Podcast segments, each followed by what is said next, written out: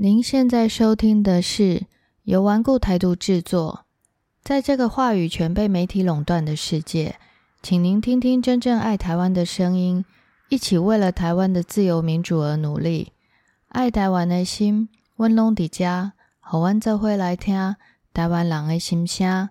大家好，我是主持人 Amanda。今天请到的来宾是桃园中立新科市议员魏云。请他来跟我们谈谈，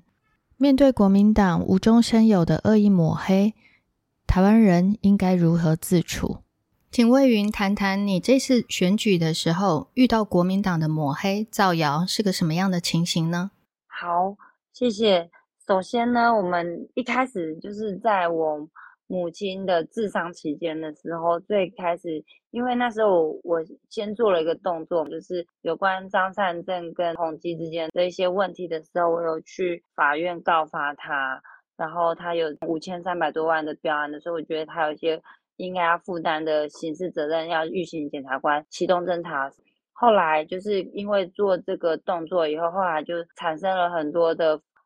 有点像找别件事情转移焦点来抹黑我。第一件事情就是说，我的父亲在世的时候也脱离民进党，脱党参选，然后这件事情是完全是抹黑。然后后来我也是告了那个造谣的《中国时报》评论人。那这件案子到现在还没开庭，我还在等，就是他事后要怎么解释。那他之后私底下他有大街骂人，小巷道歉啊，就是他私底下有撤掉这篇文。而且有请人跟我们表达愿意和解的部分，那但这部分我们是要再请他当面跟我们谈。然后第二件事情就是后来我上了贵节目嘛，然后我只是说一句，嗯，我觉得桃园的议员都很奇葩，然后就是包括咨询的时间可能有瑕疵，然后那时候我就指名道姓一个人叫詹江村，然后詹家村听到了以后就很生气，可是其实事实上他在。二零一四年的时候，曾经有一届的评鉴是有调查出他咨询次次数真的是较少，而且有上新闻。但是从此以后，好像似乎就被他抓到把柄一样，就是他能够抹黑骂我们的就骂他，甚至是讲的很难听，就是说我就是以父母名声作为政治红利、政治资本的人。然后我觉得就是。非常有点泯灭人性啊，蛮不当的指控。尤其是，哎，我父母都过世了，我父母也没有办法站出来为我发声。那时候我就觉得，第一个是觉得啊，政治真的很肮脏，我是不是不应该出来选举？我是不是就是说，好，我今天都不要参与政治，也不会让我父母，因为他们已经是过世的人了，就不会让他再次受到伤害。然后就第二个就是说。好像就是以我父亲坐牢十几年为由，然后是说，哎，我这个女儿怎么这样子让我父母蒙羞？那我那时候就会觉得说很残酷，因为就是说我爸妈也不能站出来帮我护航，然后等于说我自己也要站出来，就说你们是错的，我们只是基于我们自己的正义感，做出我觉得正确的政治立场表达，不能是因为我跟你的政治立场不一样，我就是反民主，你们就是民主的。那这次的选战是让我是觉得他们就是我曾经写出一篇文章，我的感想就是这次国民党一直用的分化战争，就是他们会以各个比较激烈的议员候选人或是议员本人呢，对我们做出一个很激烈的指控，而且这激烈指控呢。譬如说是抹黑的，或是说半真半假的，或是说以偏概全的全面式的人格扑杀，也包括是说，甚至是以假乱真，是说哦，我是很不孝顺啊，以父母的名声作为我自己的政治红利，这种都说得出来。嗯，不管是刚刚点名的丹江村呐，就是不明就里的对我进行人格抹杀、人格指控。还有那个新党游志斌嘛，他就是只是因为我们对他提出反对的意见，就譬如说他的指控，我们站出来反驳，那他们提出更深一层的不明就里的批判，也包括是说他连我不相干的人物，譬如说我哥哥只是在市政府做专员这种事情，他都可以拿出来说我们。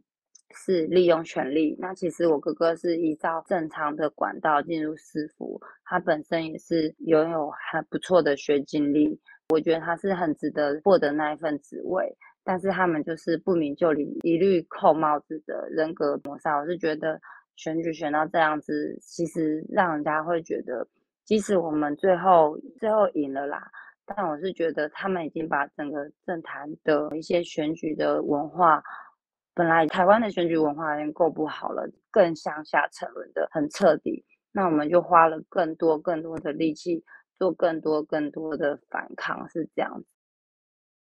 这次选后，民进党在面临这一次的逆风时期，你希望整个民进党党员，甚至是一般的侧翼，大家应该要怎么样为台湾继续走下去？首先，这分很多层次啊，就主要的我们分几个层次，党不能做什么，然后我们这些选举的地方基础民代能做什么？第三个就是所谓的网络的义勇军，我们不要说它是侧翼。我觉得都是大家都是出于自己的意志来为一个正确的政治价值，为自己所捍卫心中的价值来辩护。我觉得说侧翼，我觉得可能会被污名化，所以我不如说是义勇军。那首先，我觉得以党部的立场来说，我觉得党部的反应其实不够啦，因为党部可能毕竟是处理很多很大量的选务，然后有很多地方组织动员啊，或是说地方的选战跟基层。有各方各面的情报，他未必能够在第一时间就发现谣言产生了，谣言满布飞，那些假新闻的时候，他未必能够在第一时间做出澄清跟反应。所以我觉得，首先是在党部，尤其是地方党部跟中央党部这部分，未来应该都是要做成一个紧急应变小组啦。因为我在过党部，我知道他们其实一直有舆情观察的人员，他们会二十四小时不断的看舆情。那舆情一旦发生有这些假消息的现象的时候，其实各地都会反应的时候，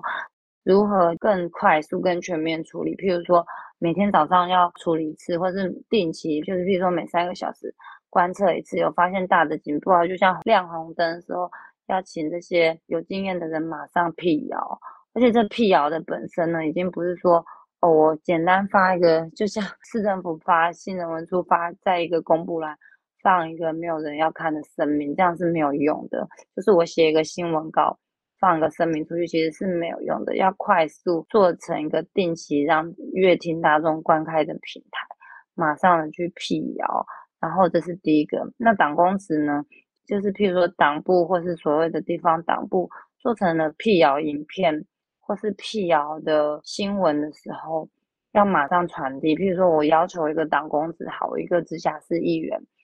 你的助理或是你自己办公室，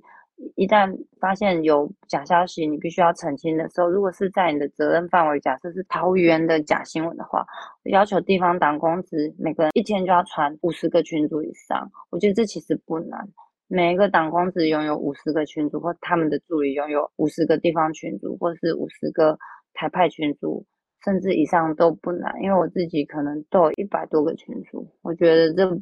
对于党公职来说，不是一件难事。如果每个党公子都勇于在自己的脸书、还有自己的群组里面，还有自己对外群组上面不断的澄清新闻的话，我相信都会有一定的效果。第三个就是网络侧翼，所谓的网络义勇军，你该怎么做？我觉得这段时间有很多人对于网络侧翼的批评，呃，我觉得有些批评也许是义勇军有些做的不足的地方。但有些事情是我觉得是他们对他们有误解，因为所谓网络义勇军，他们就是一群热心的在地主持的网络上的自发性民众。那他们有些是不愿露出真名，但是他们形成一个强大的舆论，他们也是为了热心啊来守护这个政权。那我觉得他们就像选举常来的自工一样，他们一定会有情绪，或他们有时候会有他们判断失误的地方。但毕竟他们不是党内的核心干部，他也不是这些党公子，他所作所为其实就是一个爱护党部、爱护这个价值的人。所以，我们对于他们如果有有时候发表一些错误的意见的时候，我们就适时给他纠正。我觉得就这样就好了。那他们有对党部的很多的舆论做勇于拥护的时候，其实反而我们所说的这次大家很多看到的时候就说：“哎，正规军都没有在维护啊。”反而都是所谓的侧翼或者义勇军在维护。就比方讲，旋转打到后来了，很多议员候选人，其实他们已经不愿意再对于张善政或是国民党，或是发表一些恶劣的新闻，像林涛啊，他那时候也是呃讲一些感觉就是说什么郑文灿签赌多少钱的那个东西，那个到那个新闻已经到选举后段，其实很多议员也是难以对这件事情去澄清的的时候，其实反而帮忙市长澄清的。你很少看到党部发什么新闻稿澄清，反而都是这些网络义勇军在做一些澄清动作。所以我觉得，如果说我们明代或是党部的核心干部，或是核心的网络组织，他都没有做到去帮首长做这些澄清的时候，这些网络义勇军还这么帮忙的时候，你不要说自己没有做，说人家鸡婆，我觉得这样很不好，你自己也会掉支持者。那你下一次选战谁要鸡婆帮你？大家就是鸡婆才会做网络义勇军啊，所以我觉得很多事情就是要有更多的磨合，好就是你把正规军的节奏做好，你把你党部该做的事情做好，你每天事实澄清，然后你这些澄清的时候，有你的党公子系统帮你发出去，然后呢，网络义勇军再做辅助，这才是一个正常。但是这次的选战让我看到党部应变来不及，正规军也来不及散发党部澄清的新闻，都是义勇军来帮我们做这种事，反而是义勇军在帮我们撑起选战，所以我们选战失败不是怪义勇军，是怪我们反应不及，是义勇军来帮我们抵挡这个很大的风暴。但当然，毕竟人家是义勇军，没有办法做得很全面，或是没有办法查证的很完全。我觉得舆论对于义勇军苛责行为不是很认同啊。关于正在参加立委补选的吴一农，身为一个已经经历过选战的学姐，你对他有没有什么建议或是想法呢？一农哦，就是一农他才出来选举没几天吧，才几天而已，我就看到就是抖音啊，就是有很多的报道。我觉得是有点真的到网络霸凌的程度，就譬如说他以前的记者会嘛，他回答的时候 抿嘴啊，我想说连抿嘴都可以做成一个影片，然后来做一个断章取义、剪接方式来取笑这个人，说哦不会回应啊，家里又是正鸡蛋，然后是不是剪现成的？但其实吴云龙他是在国外有一些很好的学经历，在国外有一些不错的工作，他是因为爱台湾嘛才回来台湾。然后逐渐有一些历练以后，才进入政坛，然后去选举。那对比就是像连胜文啊，或是说很多国民党的正二代来说，人家是含着金汤匙长大的。那我觉得像宜农他这种学经历，就算他不是吴乃德的儿子，他也是一个非常优秀的候选人。我其实觉得我自己，我不能说我自己优秀，但是我可以说全桃园所有的候选人里面。应该是我的行政经验，还有一些公部门行政经验，是相对于很多人比较全面的。所以我觉得有些人就是你脱开他，把他上一代的那一层关系拿掉的话，你发现他其实也是一个够格的候选人。我觉得是说一直把他是吴乃德的儿子这件事情拿在天平上来衡量，并且污名化扣着帽子，我觉得是蛮可恶的。而且我有讲一篇，我觉得这个就是文革式的抹黑，因为文革式的抹黑是什么？就像我们那时候面对郑云鹏选战，那很无力，他就是先帮你扣一个帽子，他说你做了什么事，所以你是中国鹏。然后呢，之后我们一直在解释他中间这段事情的时候，已经没有用，因为那个帽子已经扣得很深，它造成一个民众的既定印象，他就是指着你一直骂中国鹏、中国鹏、中国鹏、中国鹏。然后我们要解释，我们要解释，他都不听，都不听。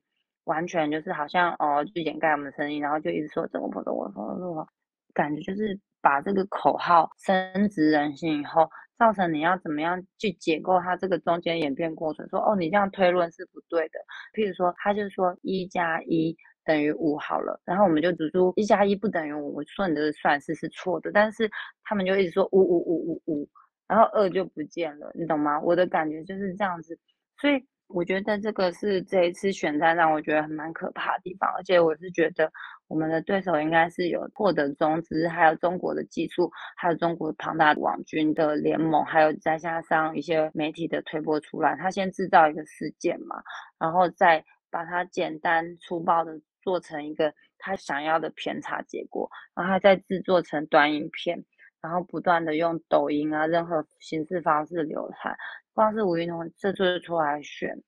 我就是有一天晚上在家里看到那个群组，因为我有非常多群组，然后就是他会有很多人在群组里一直疯传，他即使你在中间做了一些澄清的动作，他下面还有别人在继续传，所以像馆长抹黑别人的影片，还有就是馆长还有黄国昌合演的那出戏，然后黄国昌不是还在那边哭吗？然后他除了做直播以外，他再把它剪成短片。然后就一直狂放群主，一直洗，每天一直洗，再加上还有吴云龙，他把他几个放大的一些行为跟举止，然后也是剪成短影片，所以我一个晚上就看很多遍，看完就会很悠闲，就睡不着，因为毕竟他们的可以在很快的时间做出短影片，然后写上耸动的字幕、耸动的标题，然后他们又有人力去做这个传递，对方就是人多，而且他们深入每个角落一直传群组。所以我们必须也要澄清的过快，也要做成短影片，或是让民众简单明快的看到澄清的效果。现在我的感觉就是，他们就是媒体大军来攻了，所以别人是军队的时候，我们也要变成一个警队去做一个很大的防守。我觉得补选永远是二零二四的全校战。我二零一八经验是二零一八我们输了，但是二零一八的补选郭国文是赢的。从此以后，从郭国文那时候开始，然后风才转回来，到二零二零才会有可能获胜。你要在我们一直往下坠的时候，补选很重要，是要有上扬的契机，有上扬契机，后面二零二四才可能让人民有希望。所以国民党我觉得是抓准这一点，他就一直猛打补选的事情。另外，我也是希望吴云龙不要佛系选举。他说不要设看板，我觉得 OK，不设看板可以。可是我们要看到你更强力的作为，就是你不设看板可以，然后呢，你要做什么呢？你要每天一直上街传教吗？就是爱与祥和，我不攻击对手，我提出政策。可是这是有用的吗？对手一直抹黑你，你抹黑你的时候。你除了你自己为你自己澄清以外，你那个澄清不是攻击对手，你只是防守而已。你还可以做什么？你要做什么唤起大家对你的热情？因为选举就是这样子，很多人觉得你很好，我觉得你很好，可是我觉得你不差我这一票，因为你没有燃起他的热情。你燃起他的热情的时候，他才会帮你拉票。除了我自己这一票以后，我还要叫别人投你。你第一个，你要打背景牌，选举就是心理战。今天他们这样抹黑别人的时候，你要不要为自己站出来做点什么，让人家觉得我们很可怜？我们这一仗势在必得，势在必得的为什么？不是我吴云龙自己要不要当选而已，这个是一个二零二四的前哨战，是一个点起火来的方式。因为民进党输了，我每天出去，很多民众不管任何场合就跑来跟我很难过，就是说哦，郑云鹏输了，他很难过。你要在这个时候你站出来。做补选的动作，你除了是为自己选举以外，你也是为陈世忠、为郑运鹏、为我们台湾所有在这一场网军战争被网络霸凌的凄惨的人，不论是陈世忠，或是说郑运鹏这种。本来是非常优秀的好人，被整个污蔑成什么？像陈时中是台湾防疫救人有成的一个工程，三年内来不眠不休的做这个防疫工作，最后被抖音啊或者这些网军抹黑成什么杀人凶手，或者说像郑云鹏最好的干事长，为桃园付出最多，争取最多前瞻建设，无论是铁路地下化，还是有很多很多的建设，都是他一手包办，这么温暖的人，然后最后。被张善政那种统派所拥护的人，变成他自己是中国代言人的张善政团队，把他污蔑成中国捧。我们要怎么样为这些事情争一口气？所以吴一农的选战，他的层次，他的战争起手是要拉高，他不能站出来只是说我吴一农很好，呃，我吴一农可以把台北更好。他另外还要把一些更深层的东西唤醒，如何拨乱反正。如何让我们的好人被污蔑成坏人的时候，你吴一能站出来点一把火，说这样是不对的，你投给我，我要帮大家讨回公道。我觉得他要有一些战略跟手段，要不然他自己就是一个小清新，他就一个我是好人，我是帅哥，我是可以让台北更好的人。那你那如何抵挡那个王宏伟那种波分战争？他就站起来就是哭说，我会把大家带领到更好的地方，请原谅我一言不做，好像错的都被他说成对的，好像我也被他替他感动了，对不对？所以我觉得吴云龙不能佛系。他一开始说他不挂看板，我跟你讲，传统支持者也想说，哦，这个不想要花钱，这个人只想混过去。说真的，老人家都会这样想。那好，你就说我们不打那么 low 的战争，我们不挂看板，那你要做什么？你要如何串联大家？你要如何串联所有的脉络？我不晓得他立为那个里有多少个里，你如何把每一里的义勇军站出来？让每个人站出来听你。好，我今天请吴云龙，我做一件事情，不立看板，是不是？我就在我家的窗户前面放一张海报，我看有多少人可以贴这张海报。我们要有一把火，一些动作出来，让这些人串联这个感觉。好，我不今天你不放海报，我一个店家有多少个店家敢可以帮我摆出吴云龙的旗帜？把那个旗摆出来，把旗弄出海，如何让点弄成线，弄成面，让大家见识到吴云龙不是，就是说哦，大家推我出来哦，在这个非常时刻，我出来呃，继续延续我的政治生命，省得我二零二四选不下去，所以我先出来补选，我二零二四再出来选，这样诚意是不够的。他要给人家感觉说我不选绝对要赢，所以我觉得他让我觉得现在还不够，让我感觉是这样，所以。他要拿出更多、更大的抱负跟魄力站出来才行，这才是我要看到的选战。我要看到吴怡农，要不然我就算我是绿营支持者，我都投不下去。相信大家都极力的想要给目前为止逆风的民进党最多最多的建议跟最好最好的方案，也希望大家能够好好的思考这样的问题。我们一起为了台湾而努力，看看二零一八的高雄。再看看二零二零的高雄，努力是有意义的，我们一起加油。谢谢魏云今天的受访，我们也会一起为了你跟台湾而努力。谢谢各位支持魏云的民众，谢谢你们，拜拜。谢谢。Thank you.